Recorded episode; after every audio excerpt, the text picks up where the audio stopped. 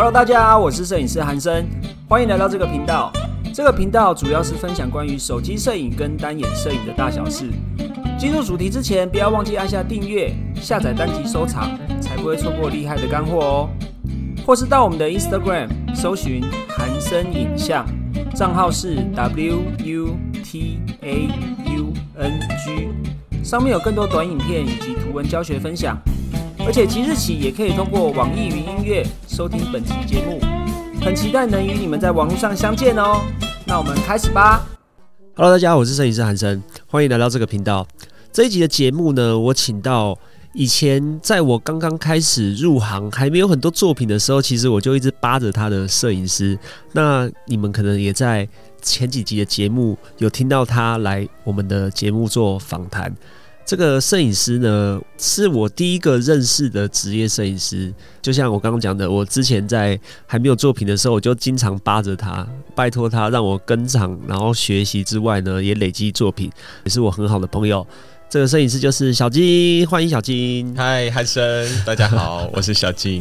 小金呢，他我都叫他小金哥啦。小金哥他除了现在有教课之外啊。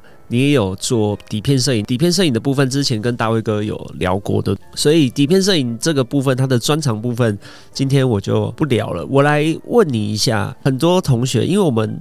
的听众有很多都是来自海外嘛，然后大家可能对摄影领域有兴趣，但是他们不知道该怎么开始，所以我想要问你几个，你觉得刚开始学习摄影的话，大家会碰到的问题，以及你觉得应该要怎么解决？因为我的节目啊。应该蛮多同学会知道说我的逻辑跟我在遇到问题的时候，摄影相关的问题我要怎么解决。可是大家可以听听看其他摄影师的看法。比如说，如果我是刚开始接触摄影，你觉得我应该要怎么开始啊？刚开始接触摄影，就是你刚开始想要学习拍摄这件事情。对，就是我想要拍照啊，我想要拍好照片。可是我，你觉得我应该要怎么开始这个东西？我刚来第一集的时候，我好像有提到说，我刚开始碰相机影像这件事情是在我高中的时候，因为那个时候我们年轻的时候没有什么相机，呃，我们那时候有手机，但是我们手机不一定有照相功能，慢慢的才有一个照相功能，后来进化成也可以自拍的手机，然后那只手机就会很夯。那时候是 Nokia 时代吗？PHS 对对对对对，差不多是那个时代。然后慢慢的，我们的手机不是就开始有了照相功能吗？对对，你应该有印象。然后到后面，我在高中的时候就已经有了一支可以翻转的相机，就是它手机兼电话。然后我还翻转是翻转荧幕吗？嗯，我记得就是好像 Sharp 什么类似那种美颜机啦。美颜那时候就有美颜的吗？对，其实我走的蛮前面的，我以前真的走的很前面。对，虽然没有好好念书，可是对于观察然后流行的事物，我国中的时候其实就很喜欢。不要说国中啊，应该说国小的时候，你在看一些比如说卡通的人物，你会想说他为什么他穿搭会那么好看？为什么他的颜色会那么吸引我？那时候就会去思考这些问题，然后把这些问题。再用在我的生活上面，就是我可能穿衣服上面，我或许也可以这样去做一个搭配。哦，所以你的意思是说，即便我想要开始摄影这个领域，应该是先从日常的观察做起，而不是拍照本人，对不对？对，因为我觉得大家会有一个，这就是真是一个迷失，大家会觉得一定要拿相机拍照吗？也不一定，因为像我刚开始入行没多久以后，中间有。认识一些朋友，他们其实就是做服装的，然后他们也没有摄影底子，但他们的初衷，他们不是要学拍照，他们是要做生意，他们是要把他们服装品牌做好。但是他们把他们品牌做好之余呢，他们也没有额外的钱请摄影师，所以他们就是用他们的自己观点去拍他们家的商品。可是通常我看这样下来，其实我好几个朋友都是这样，他们拍出来的东西真的。都不差，也不输专业的摄影师，反而很有自己的一个痛调。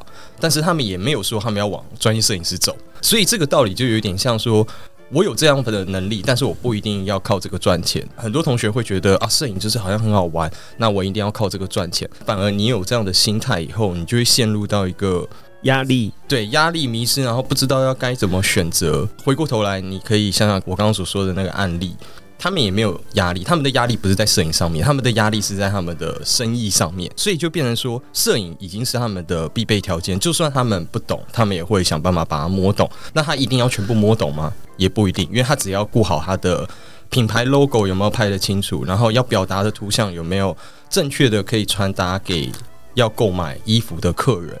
我觉得这样就很够了。哎，可是，一般我们在观察的时候，你刚刚说我们要开始摄影领域，那我们要从日常观察起嘛？可是具体有什么观察的方式吗？像你刚刚举了一个你朋友在卖衣服，现在来说应该就是在网络上卖衣服的一些朋友嘛？那他们有自己的美感，有自己的方式，用自己的视角去拍出自己的照片，那他们的作品也不输专业摄影师。如果是一般人。我们想要拍摄，我们没有要做生意啊，只是想要记录日常，想要把我身边的人拍好看。嗯嗯嗯。那我们要怎么从日常观察起啊？你觉得？如果主题是你要观察把身边的人拍好看，那你就是日常生活当中你要一直观察你身边的人，他最好看的那一面，他在做什么事情是你觉得是最迷人的？对，有那个韵味，那就要开始观察了。从身边的人开始。有的听众一定会觉得说，就是身边没有好看女生啊，我想要拍人像，我想要学习摄影，我想要把身边的人拍好看，可是我身边的人就长得不好看啊，所以我只能把他拍的不好看，真的是这样吗？你觉得？其实我觉得好不好看，它的定义当然就是大家一开始都是一个外貌协会。但是因为我一开始在拍照的时候，我接触的都是素人。素人，我们尤其像我一开始拍婚礼，真的很拼命。是呃，我连造型师可能四五点开妆，因为我不懂嘛，我可能四五点开妆我就过去，然后我就过去准备要帮他们拍照。刚开始很嫩，也没有人跟我讲说，其实那个时间点你不用到。我只是想说，我就是尽可能的早点到。早点到的话，你就会看到新娘子素颜跟还没有化妆前的样子。这时候你会拍吗？呃，我那时候刚到，我也不知道干什么，我就是跟他们闲聊，然后我也顺便帮自己实习一下嘛，然后就是拍一下他们妆前妆后，然后直到有一场新娘子就跟我讲说，他们其实不是很喜欢拍这么素颜，那我才慢慢意会到，哦，原来女孩子，因为那时候我真的太嫩，原来女孩子不喜欢这个 moment。刚开始的人真的不知道这个叫做技巧嘛，make，up，这个叫做对，算 make up。那时候反正就是，我觉得这也是一个很。单纯的美好啦，就是因为这样，然后有那个新娘子跟我讲了以后，单纯的美好，因为她是妆前妆后嘛，她到妆后了以后，然后我就发觉我忘记造型是谁了，可是我印象中就是她是有感的，就是她从她没化妆到有化妆，然后我就看差异很大的意思，对，差异很大。在她妆前我已经有先拍了几张嘛，我就看其实她没有妆的时候，我好像只有几个角度她拍起来是美的，然后可能甚至有一些东西遮她一种很虚幻的感觉，她其实是美的，对。可是你要只是新娘本人不喜欢，不是你。太直白的拍他，他可能就会变得很直白。所以你要去找出这个人现在没有化妆，但是他一定有一个角度是用你的视角去诠释，就是你觉得的美啊。对，就是有一点点，有一点点去蹭他的那种气质出来，但不一定要很直白的。你说拍一个大正面，因为他还没上妆嘛，那你可以给他一个侧面，运用一些逆光，让观众看不清楚，可能只看到眼睛，那那种氛围就很美好。那当他上妆了以后，你就可以。给她一个正面，因为她的妆容都已经出来了嘛。那我为什么会举这个例子？因为从女孩子有化妆到没化妆，其实有些人的差异是很大的。那你要怎么去观察说，诶，这两个东西我都是可以拍的，我都是可以接受的？你刚说的很直白的拍摄，嗯应该是指说我不做任何的修饰，我就直接相机就直接对着她拍。对。可是如果以你美的视角，你可能可以用一些前景的方式。或者是用一些灯光的辅助，就算它是素颜，它也是美的。或者是说，在你的视角里面，它的状态是美的，而不是只是在于说它是不是素颜这件事情，对不对？没错，你的意思应该是这样。哦，说素颜不要拍的太直白了，因为新娘子一定会觉得她素颜嘛，然后你一直猛拍，她也会觉得很没自信。这样。那如果是身边的人，比如说我想拍妈妈，或是我的女友。或是我的男友，呃，我的小猫小狗啊，我家里就很乱呢。我女友又不喜欢打扮，身边又没有其他漂亮的女生可以练习，那怎么办？我就有同事，然后我就只有从 A 点到 B 点，就是我只能从家里到上班途中。但是我想学好摄影，我想要开始拍照啊，我想要拍人像，该怎么做呢？我觉得可以改变你的生活圈啊。如果你的生活圈都是固定这样的形式的话，那建议大家可以去参加一些课程，因为课程毕竟是你会有同学，然后。你也会有 model 让你拍，对我觉得它会是一个生活上面的一个转变。如果你真的觉得你已经观察很腻了，那你就换一个环境观察。你的意思应该是说鼓励大家跨出自己的舒适圈，对，扩大你的舒适圈。对，如果你一直拍你女朋友，你也拍的没有很好，然后也会吵架，那我觉得就是你可以换个方式，这样会比较好一些了。就跟我们考试一样啊。对，如果你觉得这题太难了。你就直接跳下一题。哎，对对对对对，有点类似这样概念。你不要一直在那个，不要陷入那个迷失。你不要想这个申论题啊，想这个证明题，我就想不出来啊。然后结果我还一直卡在这里，考试时间就一分一秒的过去了。你这题写不出来，然后另外一题简单的你也没看到，更写不出来，你整堂课就糟了，对不对？对，有一点类似这样道理。我觉得就是大家可以换个环境。然后认识新的朋友，因为我觉得新的朋友会带给你一些新的灵感，他会带你认识搞不好不一样世界。针对这一题啊，我其实有另外一个看法。我觉得跨出舒适圈是 OK 是没有错的，可是如果说我们遇到瓶颈的话，我刚刚一提应该是说很多同学、很多听众在在拍摄日常或拍摄身边的人，他会遇到瓶颈，不知道该怎么突破，或者是他觉得身边的人都长得不好看，所以我不知道该怎么开始怎么办。其实我认为啊，任何事情都有突破的技巧的，或者是说它是有方法的，只是如果靠自己摸索没有办法找到方法的话。你应该去寻求帮助，嗯，我认为是这样。你应该去寻求有经验的人的帮助，而不是说自己疯狂摸索。就像我刚刚讲考试，考试自己考试，自己摸索，自己解题，你解不出来，当然就是浪费考试时间。可是这时候，假设旁边有人可以问的话，啊，当然考试是不能问的。我的意思是，假设你在做作业的时候。你自己写不出来，但是旁边有一个成绩比较好的同学，你可以问的话，那不是就可以很快速的帮助你突破这个瓶颈吗？你刚刚的意思也是这样子，对不对？突破生活圈或舒适圈，它其实也是另外一种突破瓶颈的方法，对对不对？那其实这些大家都可以。考虑啊，但是你实际做起来可能不一定是这么一回事啊，因为你可能充满了挫折。像我刚开始学习拍照的时候，就是充满了挫折，我就是硬干呐，我没有办法寻求帮助。后来有啦，后来有寻求帮助，像我就寻求小金哥的帮助。节目刚开始我就死扒着他嘛，我就拜托他让我去跟上，也是因为他我才第一次知道说，哦，原来婚礼的拍摄是长这样。原来职业摄影师在拍摄婚礼的流程跟客户沟通的技巧，原来是可以这么轻松愉快，然后行云流水，我可以这么形容吗？那那么夸张？行云流水，然后顺畅的进行的，不是像我以前原本想说哦。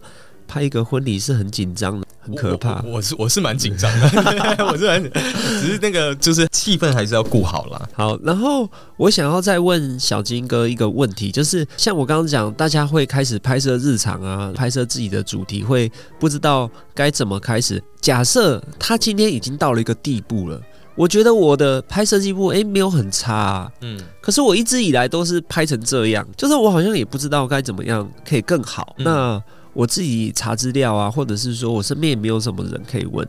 那你的话，你会怎么办呢？我会去找一个人跟我比较，哎，比较，嗯，虽然说找一个人跟你比较，也不是说比较，应该说，比如说你现在你拍一个鞋子，你觉得你已经把这双鞋子可以拍了细节，你已经你自己觉得你各种面都有兼顾到了，但没有人的跟你比较啊。那你这时候你可以去寻找一个，比如说你的同学或者你觉得不错的欣赏的摄影师，你也可以跟他一起有一个计划案，我们一起共同来拍。这双鞋子，我观察的面跟你观察的面一定不太一样，我用的光跟你用的光也不太一样。